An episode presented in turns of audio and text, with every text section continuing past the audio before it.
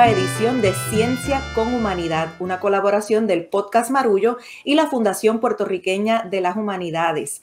Ya llevamos desde finales del verano hasta entrado este otoño abriendo un espacio en el que estamos tratando de rescatar una de las conversaciones más importantes eh, para el tiempo presente que estamos viviendo y es esa necesidad de conciliar, unir y poner en conflicto también los saberes científicos y los saberes humanistas.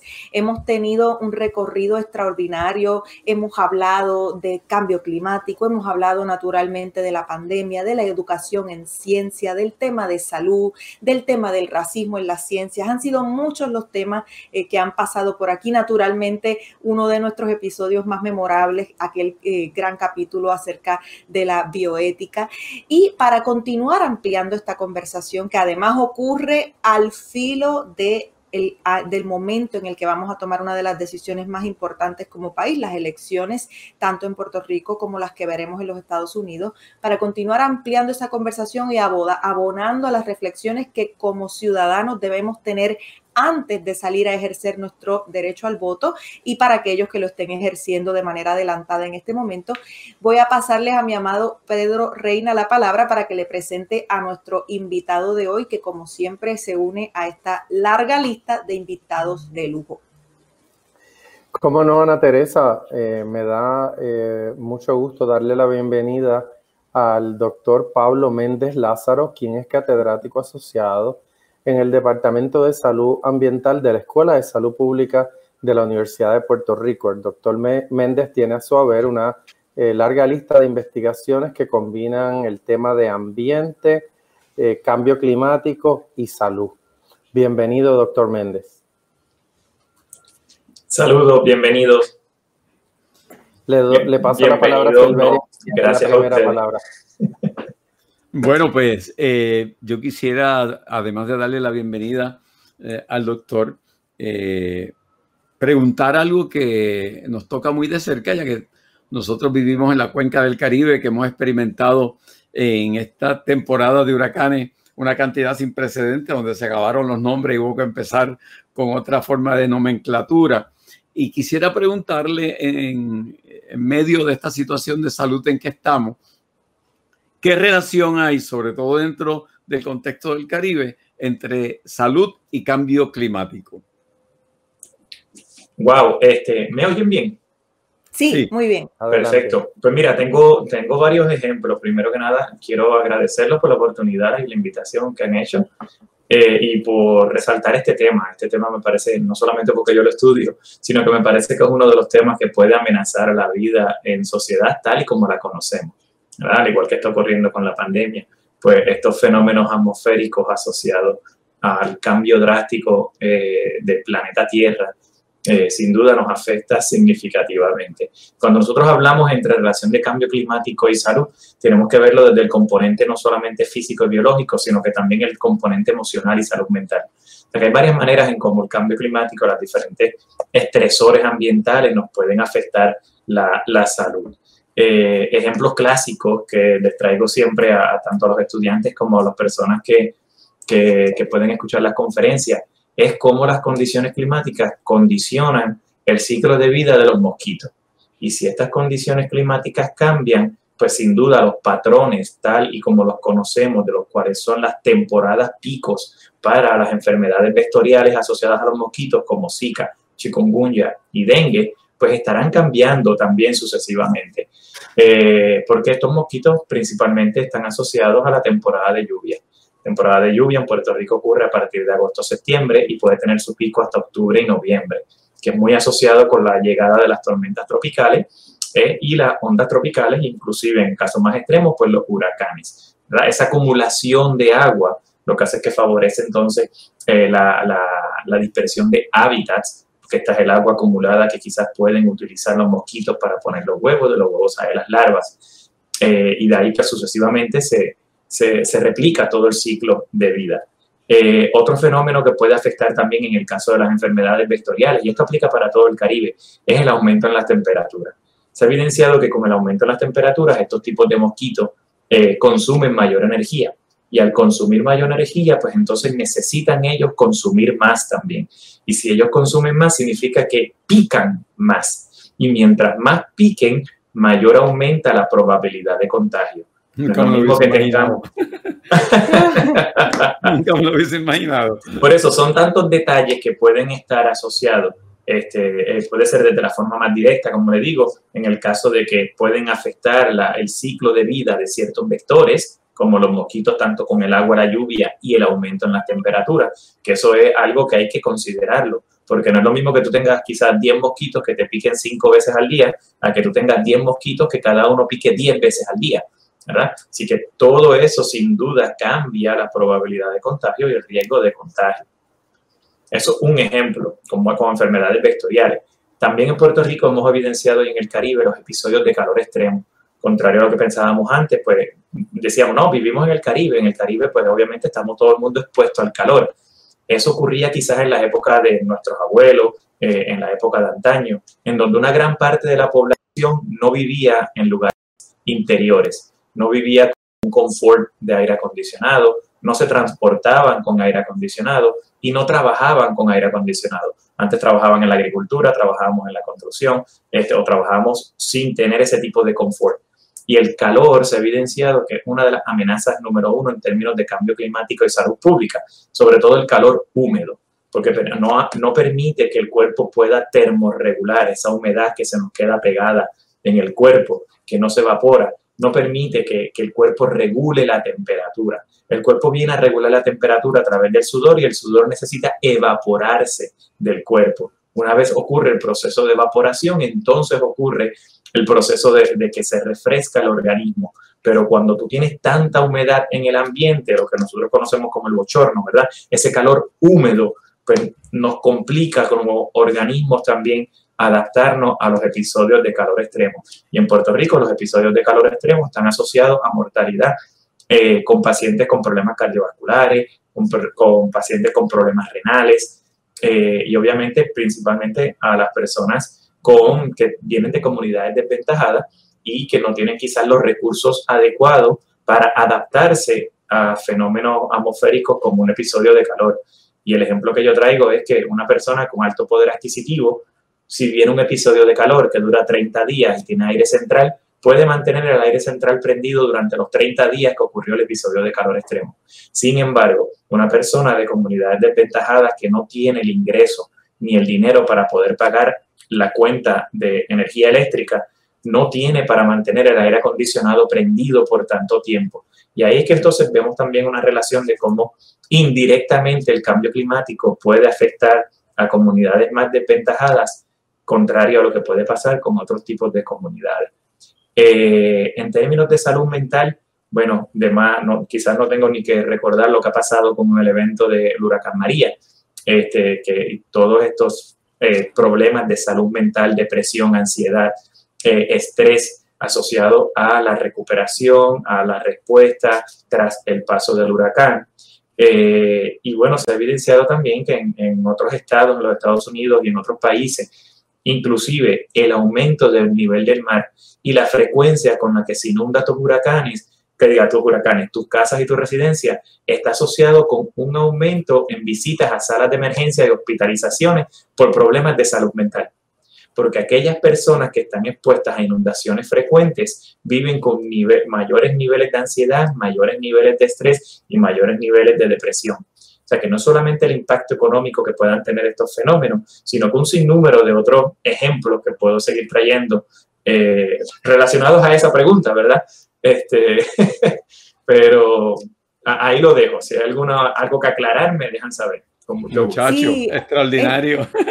sí, no, e, escucharle, doctor, me, me, provoca una reflexión. En estos días estaba leyendo un artículo del periódico El País de España que hablaba acerca de que para evitar una futura pandemia no solamente eh, hay que tomar en consideración todos esos elementos que usted señala y otros que ya, ya se han señalado, sino que como ciudadanos tenemos que consumir menos.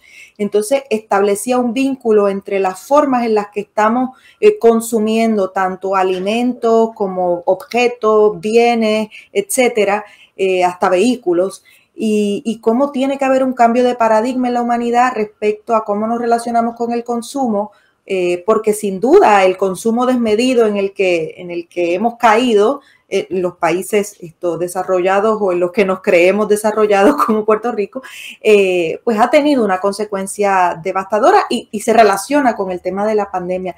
A veces la gente no puede vincular, a mí misma me da muchísimo trabajo vincular eh, cómo una decisión de consumo que en mi mente puede ser muy pequeña, de repente tiene unas consecuencias para el planeta enormes y que me rebotan en la cara. Eh, ¿cómo, ¿Cómo explicar este fenómeno? ¿Cómo entenderlo? ¿Qué podemos hacer? Pues mira, yo creo que, has dado en el clavo en uno de los problemas de cambio de paradigma para lo que es el cambio climático. El cambio climático, dentro de todo, casi puede ser hasta insostenible con el sistema capitalista en el que vivimos, ¿verdad? Vamos a empezar por ahí. Y el ejemplo más claro que yo puedo traer es cómo nosotros no, no tenemos ni idea de cuáles son nuestros patrones de consumo en términos de alimentación. Y un ejemplo es que antes quizás nuestros abuelos estaban pendientes a la temporada de aguacate, a la temporada de pana, a la temporada del mango. Y ahora tenemos el mango, la pana y los aguacates accesibles durante todo el año. Pero ¿qué conlleva eso? Eso conlleva un impacto de que nosotros tengamos que estar transportando alimentos de diferentes lugares y no aprendemos a consumir por las temporadas en las cuales se dan los alimentos. ¿verdad? Lo mismo con los animales de migración, como puede ser el atún. Este, nosotros queremos comer uva durante todo el año en Puerto Rico. Primero en Puerto Rico ni se da la uva, tenemos que traerla de Estados Unidos. Cuando es la temporada, cuando no es temporada en los Estados Unidos, ¿de dónde la traemos? De Chile. Entonces siempre hay uva en Puerto Rico.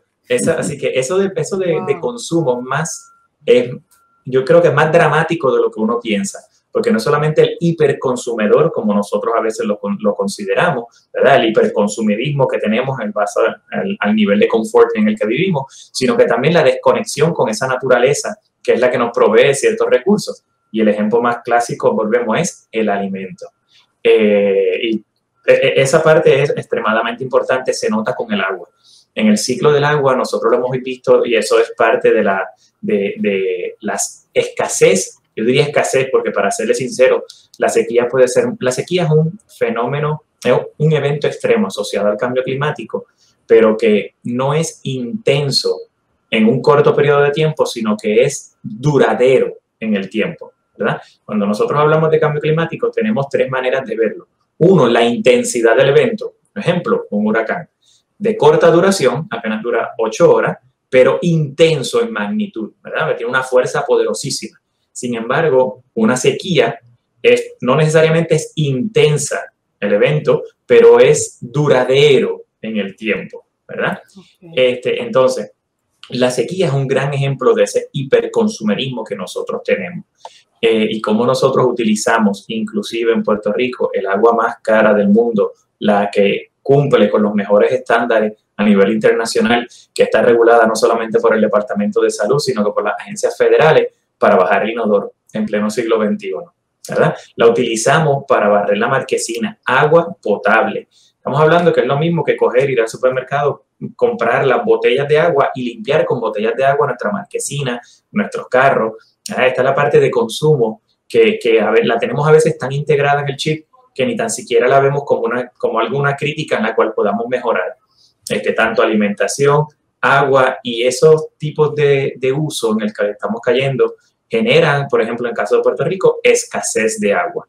No solamente porque los embalses puedan estar colmatados de sedimentos, no solamente porque hay salideros en, el, eh, en las calles, sino que también como nosotros hemos, estamos utilizando este recurso en, nuestra, en nuestras residencias sin diferenciar entre lo que puede ser el agua como la que uno se puede estar tomando, que es el agua de la mejor calidad. Esta es de la pluma, por cierto, también, ¿verdad? Así que el agua de la pluma este, versus lo que sería entonces reutilizar el agua. ¿Para qué cosa? Y eso, y eso es un problema de diseño. O sea, que esto también es otro cambio de paradigma. Cómo nuestra infraestructura está diseñada para que nosotros podamos reutilizar ciertos tipos de recursos. El recurso hídrico, nuestros edificios, nuestras casas, nuestras escuelas, están diseñadas para coger agua de lluvia y utilizarla para bajar los inodoros? ¿O nosotros tenemos que utilizar el agua potable en caso de sequía para bajar los inodoros todavía? ¿Verdad? Este, Yo, mira, no puedo, no, puedo evitar que a mi mente venga una imagen eh, relacionado con eso que, que, tú dices, que me parece extraordinario. Eh, yo, un ingeniero acabado de graduar de, ingeniería química, dirigiendo la división de agua potable dentro de la Secretaría de Salud Ambiental del Departamento de Salud, en una reunión con la gente de acueducto, y yo preguntar en esa reunión que cómo era posible que se desperdiciara el agua potable que costaba tanto eh, tratarla en bajar inodoro y en limpiar piso y en limpiar marquesina. Y recuerdo que el de acueducto, yo le dije, no, no existe un sistema alterno para que el agua que se use para esas cosas no, no, no sea la, la tratada. Y recuerdo al, al departamento de salud que me acompañaba, mirar al de, al de acueducto, sonreírle y decirle, es que él es un ingeniero novato. Acaba de llegar. Claro, claro, claro. Y entonces estoy hablando del 1976. Claro. En específico. Entonces, eh, qué lindo que tú traes eso, porque yo decía, de verdad que yo era un ingeniero novato cuando planteaba que era un absurdo. No, yo comparto la visión, sin duda, este, y eso, no, como dice, no es algo nuevo, es sentido común. ¿Verdad? Si nosotros fuéramos a países quizás en los cuales el, el, acceso al agua es mucho más limitado, sobre todo al agua potable, y que tú le digas que tú estás bajando los inodoros, lavando el carro y la marquesina con agua potable, eh, te van a matar.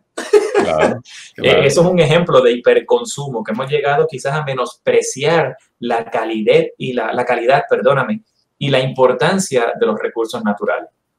Doctor, yo quisiera aprovechar para preguntarle cómo influencia eh, el cambio climático, la pandemia del COVID-19 aquí en Puerto Rico. Wow, pues, mi primera respuesta sería la coexistencia. Nosotros no podemos, no podemos obviar que eh, yo creo que este, al que no quiere, al que no quiere sopa le dan dos caldos, como al que no quiere caldo le dan dos tazas. Y en el caso de, vivimos en una época en la que la ciencia está en entredicho. No es nuevo, esto lleva siendo así desde que existe la, desde que existe la ciencia contra la sociedad, diría yo, ¿verdad? Este, y yo creo que la respuesta a esa pregunta, Pedro, ¿verdad? Es, es considerar la coexistencia de estas amenazas, que cada una de ellas tiene la, la capacidad de generar un desastre. Porque María generó un desastre en Puerto Rico. Eh, los terremotos generaron un desastre y el COVID-19 ha generado un desastre. ¿verdad? La interacción entre cada uno de ellos y, la, y la consecuencia con la que están ocurriendo estos eventos, lo que demuestran es la poca preparación que tenemos, no solamente para manejar eventos aislados, sino que mucho menos aislar, eh, que digan, manejar eventos consecutivos porque no nos permiten ni sacar la cabeza fuera del agua cuando ya tenemos que estar trabajando. Entonces siempre estamos el, trabajando con la urgencia. La urgencia, la urgencia y la urgencia que viene siendo el tema, la amenaza que esté de moda, diría yo. Agraciadamente, mira, eh, no nos ha dado ningún fenómeno atmosférico este año. Espero que lo que queda de temporada tampoco ocurra. Pero las grandes recomendaciones que han salido recientemente con respecto a COVID ha sido la posible la posibilidad de contagio a través de los aerosoles en lugares interiores, por aire recirculado y por aumento en la concentración y la capacidad este, viral que pueda haber eh, dentro de los lugares encerrados, ¿verdad? Pues, agraciadamente nos han enviado entonces ahora a lugares exteriores. La gran mayoría de las actividades permitidas son en outdoors environments. Y ojo, esto lleva ocurriendo, los científicos lo llevan diciendo desde que Puerto Rico cerró en marzo. Sin embargo, el CDC y la Organización Mundial de la Salud no lo habían adoptado y no lo habían aceptado. Pero les confirmo, yo tengo una propuesta de NASA en la cual estamos estudiando COVID-19 y las variables ambientales, entre ellas la calidad de aire, porque la calidad de aire exacerba las condiciones de salud. La calidad de aire afecta al sistema respiratorio y el COVID-19 es un virus respiratorio, ¿verdad? Así que este, todos estos factores están coexistiendo a la misma vez. Nos han enviado al exterior agraciadamente no nos ha dado un evento o un fenómeno atmosférico en el cual nosotros tengamos que estar buscando refugios y en el cual tengamos a mucha población interactuando, hacinadas en los dos shelters que tiene FEMA y el Departamento de la Vivienda, eh, y, aumentando muy probable la, valga la redundancia, la probabilidad de contagio entre muchas veces las personas más vulnerables, porque las personas que van a estos tipos de refugios pueden ser envejecientes, que tienen ya condiciones de salud persistentes, en las cuales si se ven amenazados o se ven afectados por este tipo de virus, la probabilidad de sobrevivirlo pues se va a ver más, eh, eh, es, más difícil, ¿verdad? Este, excepto Trump, por lo visto Trump ha logrado salir hacia adelante, que nos dé la receta. Este, pero sí, sin duda, el problema de cambio climático y COVID es que, de nuevo, también otra cosa que quisiera resaltar. COVID-19 no va a ser ni la primera ni la última pandemia con la cual nosotros tenemos que coexistir. Así que o desarrollamos estrategias de adaptación y nos adaptamos a lo que viene, al igual que con el cambio climático, o realmente viviremos encerrados en las cuevas como, como los cavernícolas anteriormente, ¿verdad? Wow, Dios mío, lo escucho hablar y, pienso en, el primer mes de la pandemia aquí en Puerto Rico, el mes de marzo, que, que, fue cuando, cuando nació mi hijo. Y una de las cosas que pensaba era cómo yo le voy a enseñar a él el mundo como es, si el mundo como es ya no va a ser nunca. Entonces definitivamente coexistir y adaptarnos es, lo que hay, es lo, es lo, que tenemos de frente. Pero yo quisiera que, nos trasladáramos a una nota optimista también, porque dentro de todos estos procesos de adaptación puede haber mucha belleza, puede haber mucha, mucha creatividad. Y una de las cosas que, más lindo han salido de este, de este espacio es, descubrir eh, la mirada humanista que todos estos científicos que, hemos invitado aquí, científicos y científicas que nos han eh, ilustrado, eh, tienen en, su espacio privado, pero también en, su espacio intelectual y profesional. Entonces le pregunto, ¿de qué manera eh, incorpora las humanidades a su práctica científica y también esto, cómo cultiva su imaginación? Wow, este, voy a la última que yo creo que puede ser para mí más fácil. para cultivar la, imaginación. sí, exacto. Para cultivar mi imaginación yo necesito, necesito despejarme y estar en contacto con el mar. Este, pero cuando digo contacto en el mar, digo estar en el mismo medio del océano. Yo soy, yo navego, yo soy velerista, fui deportista en los centroamericanos 2010, 2002 y 2014 en el equipo de vela. Este, y así que la, conexión con el mar la he heredado de mi familia y eso, pues esa es mi imaginación, ese es mi despeje y ahí es donde yo puedo coger siempre mi tranquilidad y mi paz mental. Conmigo, con mi familia, con mis hijos, con todo. Este, así que esa, por eso lo digo ahí. Contacto con la naturaleza 100%. Estando en el mar, ¿ha tenido algún momento en ese momento de estar bien adentro, en silencio, en reflexión, en meditación, ¿ha tenido alguna revelación? Algo que de pronto usted diga, caramba, entiendo mejor mi trabajo, alguna anécdota, no sé, algo que nos pueda compartir para, para, estar con usted ahí en el medio del mar. Mira, siempre, siempre es difícil alejarse de las cosas de trabajo, ¿verdad? Por más que uno esté en el, este, físicamente alejado, mentalmente conectado. Entonces, pues lo que hago a veces es que si me vienen cosas a la mente, tengo una bitácora y, y una libreta donde apunto las ideas que me vienen a la mente este, para que no las pierda. Que no es que le vaya a prestar atención en ese momento, pero sí las, las anoto para no perder la información que me está viniendo a la mente. Con respecto a la, a la otra pregunta, pues mira, eh, desde la salud ambiental, yo creo que lo más importante para nosotros no solamente es el componente físico-químico de cómo el cambio climático, cómo el clima está cambiando y está afectando este, los diferentes tipos de ecosistemas, los sistemas socioecológicos, sino que también los sistemas socioecológicos y tecnológicos. O sea que el ser humano es parte de este sistema. Nosotros interactuamos con, con la ecología, la ecología interactúa con nosotros. Eh, y trabajamos, además de que tengo proyectos técnicos científicos, como mencioné, quizás con NASA, tengo dos proyectos con la NASA, pues también tengo proyectos comunitarios que son muy bonitos y son muy hermosos, en los cuales yo creo que una, un aprendizaje que hemos tenido es como recientemente a través de estos eventos las comunidades, muchas comunidades, quizás no todas, pero muchas, han tenido la fortaleza y la dedicación de trabajar unidos, este, de crear alianzas con el tercer sector, con diferentes organizaciones este, de base comunitaria y desarrollar proyectos excelentes, como por ejemplo, eh, estamos, hemos estado trabajando con unas comunidades en, en, el centro de la isla, en Jayuya, Ciales y Utuado. Y la, la organización de base comunitaria está liderada por, por Francisco Valentín y se llama COSAO, en la Corporación de Servicios de Salud Primario y Desarrollo Socioeconómico. Eh, y con estas comunidades nosotros justamente antes del huracán María habíamos empezado a entablar contacto y comunicación. Ellos estaban buscando asesoría en la Escuela Graduada de Salud Pública. Y en ese momento pues ocurre el huracán. Eh, tras el paso del huracán, pues ya nosotros teníamos ese vínculo y ese contacto y empezamos a fortalecer esas alianzas, inicialmente atendiendo problemas inmediatos a, la respuesta, escasez de agua, escasez de alimentos, escasez de suministros y medicamentos, y ya posteriormente comenzamos a trabajar con ellos para, para largo plazo. Y hemos, este, inclusive, hemos sometido propuestas para que diferentes fundaciones y agencias financien proyectos en esa comunidad. Ellos han identificado cuáles son sus propios intereses. En el caso de COSAO, por ejemplo, ellos estaban faltos de una clínica de salud para poder tener acceso a la salud en esas comunidades. Son comunidades no solamente que fueran desventajadas, sino que son comunidades rurales y bastante alejadas. Incluso en el mismo centro de Utuado, para llegar de estas comunidades a Utuado Centro son casi dos horas en carro. O sea que se podrán imaginar. Eh, o sea que con un montón de otras organizaciones se logró montar una clínica de salud. La clínica de salud se corre en alianza también con diferentes universidades, incluso la Universidad de Puerto Rico. Este, se le ha provisto un sinnúmero de recursos.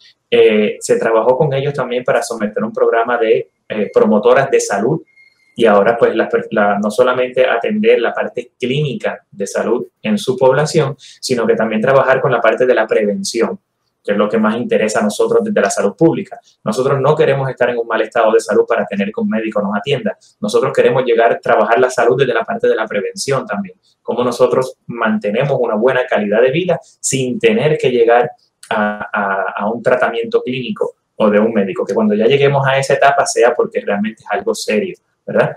Así que también se trabajó con ese componente.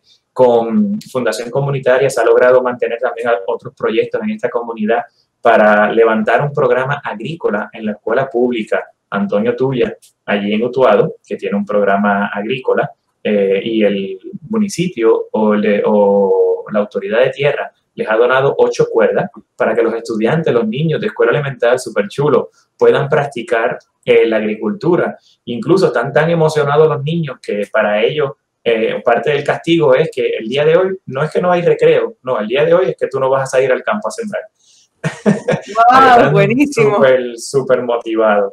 Y ahora recientemente, pues tenemos entonces otra, otro interés de la comunidad, era pues ellos quieren desarrollar la parte socioeconómica, ellos quieren desarrollar el trabajo, el empleo, ellos quieren detener la migración, tienen una preocupación porque se está envejeciendo la población. Si a nivel isla la población se está envejeciendo, imagínense ustedes en los lugares rurales centrales de la isla, donde los jóvenes se gradúan de las escuelas y no consiguen trabajo porque no hay opciones. Pues entonces migran a las ciudades, ¿verdad? Y esa migración a la ciudad lo que hace es que acelera, y esta no es mi área de expertise, yo no soy demógrafo, pero lo que he aprendido con las comunidades, esto ha ido acelerando el envejecimiento de la comunidad.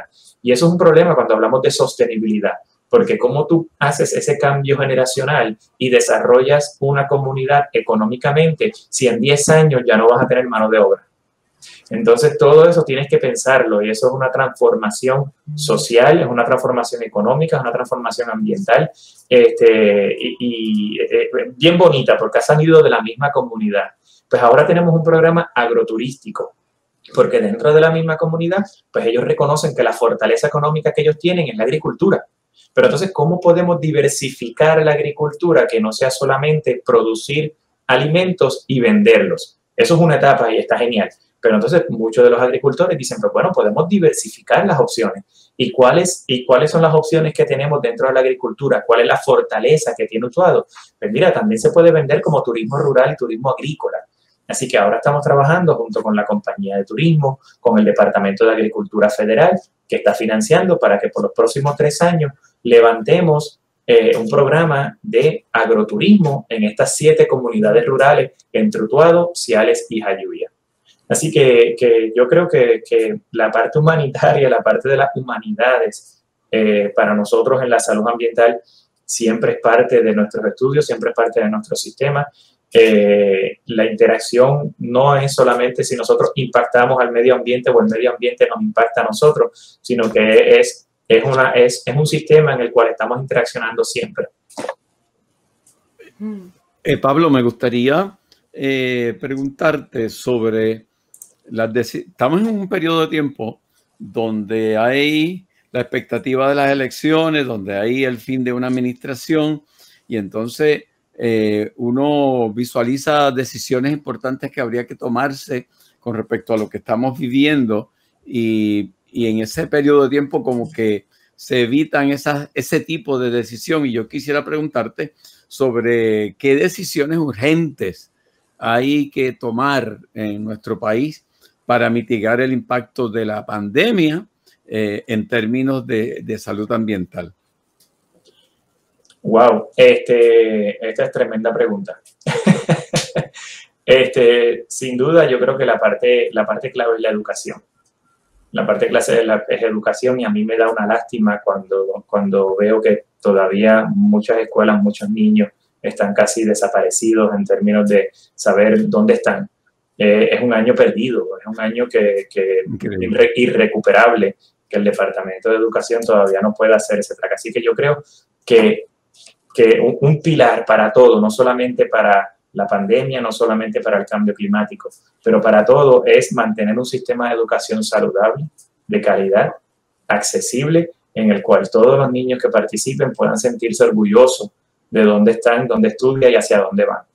Eh, y yo creo que, sin duda la prioridad debería ser tratar de, de restaurar, de levantar el sistema educativo en Puerto Rico, para poder trabajar con el resto de los problemas que tenemos después. Pero si me preguntas a mí, yo creo que la educación es el pilar y luego de ahí podemos partir, ok, hace falta atender el cambio climático. Sin un plan de adaptación al cambio climático, nosotros no vamos a saber cómo manejar los futuros riesgos. Eh, y de nuevo, vamos a tener la cabeza, tenemos el agua al cuello, y cada vez que venga un evento extremo nos van a meter la cabeza debajo del agua. Y lo que hemos visto recientemente en los pasados cinco años es que vamos a estar recibiendo cantazo tras cantazo.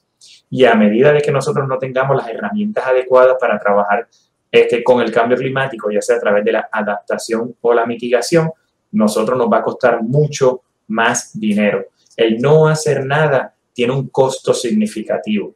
El no hacer nada nos va a costar, nos puede costar vidas, como pasó con el huracán María, nos puede costar infraestructura, como puede ser la infraestructura crítica que se encuentra en las zonas costeras y sufre de erosión costera o de inundaciones costeras, o podemos perder comunidades también y zonas completas, como ha pasado en Rincón y en otros lugares. Así que educación prioritario, sin duda. Para cambio climático tenemos que desarrollar un plan de adaptación al cambio climático. Para eso se aprobó una ley, la ley 33, eh, en el cual se, estableció el comité de asesores, y yo soy uno de ellos, en el cual están los tres eh, oficiales, los tres, las tres personas ex oficio, que es el presidente del comité, el Departamento de Recursos Naturales, el secretario de Desarrollo Económico y el presidente de la Universidad de Puerto Rico. Y los científicos que fuimos nominados aparte, que no somos ex oficio, está, estoy yo, está el ingeniero Carl Soderberg, el exdirector de EPA, Está el doctor Rafael Méndez Tejeda, la doctora Marisa Barreto y Ada Monzón y Roy, y Roy Tolbert. Eh, y nuestra tarea es hacer un plan de adaptación. Se han hecho muchas cosas, pero todavía estamos tratando de poder conseguir algunos recursos y algunas cosas para el comité, para que el comité pueda cumplir con su tarea.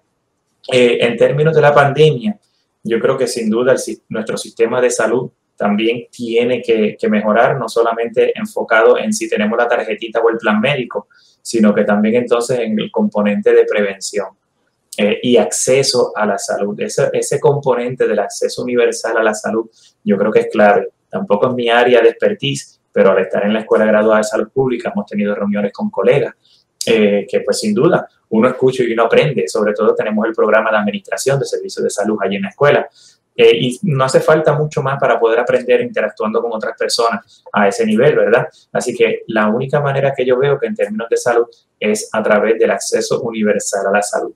Eh, con respecto a, a, futuras pandemias o epidemias que puedan amenazar la salud de la población, la educación es clave también y nosotros solamente tenemos que observar que a lo mejor Ana Teresa ahorita estaba mencionando que cuando cerraron por primera vez en Puerto Rico, ella estaba teniendo a su hijo, muy probable la prioridad para ella era su hijo. pero nosotros no vinimos a escuchar campañas educativas del COVID hasta ahora entrado octubre, de parte del gobierno de Puerto Rico. Nosotros en todo momento, ¿qué era lo que escuchábamos? Y perdón, ¿verdad? Pero era la realidad. Datos, números, contagios, no contagios, qué pasaba aquí, qué pasaba allá. No existía una campaña armonizada, estructurada y organizada que nos dijeran a nosotros cuáles son los posibles factores de riesgo, cuáles son los posibles factores de contagio, cuáles son los niveles de riesgo, actividades interiores, actividades exteriores. Solamente nos decían lo prohibido y lo no prohibido. Solamente nos decían si morían o no morían, número de personas contagiadas, número de camas. Esos son números, esos son estadísticas. Eso está bien para tomar decisiones, pero esa no es la información que quizás necesita la población para ellos tomar su propia decisión.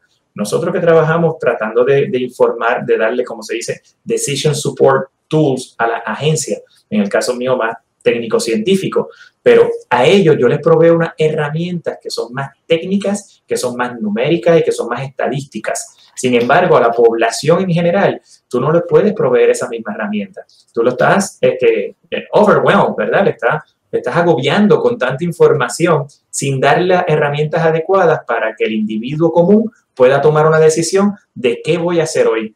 ¿Voy al supermercado? ¿No voy al supermercado? ¿Voy al cine? ¿No voy al cine? Esa información está saliendo ahora, cinco o seis meses después de haber estado encerrado.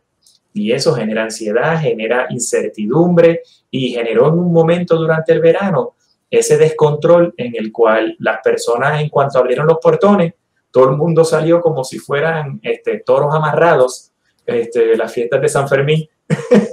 Así que yo creo que también esa parte de, de nuevo se mezcla con la educación, es otro tipo de educación, porque no estoy hablando de la educación formal académica de la escuela eh, y escolarizar a las personas, sino que educación en términos de proveer la información necesaria para que la persona y el ciudadano común pueda tomar decisiones informadas.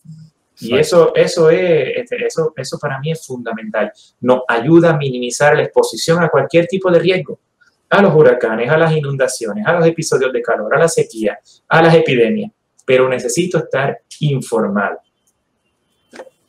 Doctor, nos queda poquito tiempo, pero quisiera eh, aprovechar para preguntarle sobre esos proyectos a los que aludió de investigación con fondos de la NASA, ¿sí? Si nos puede explicar brevemente eh, de qué se trata. Ah, este, sí. Mira, tengo, eh, tengo dos proyectos con NASA. Un primer proyecto en el cual estamos desarrollando un sistema de alertas tempranas para el polvo del Sahara. Y recordarán ustedes que este verano pues, se dio el Godzilla Dust Event en las últimas semanas de junio, ¿verdad? Que parecía que estábamos en el desierto del Sahara.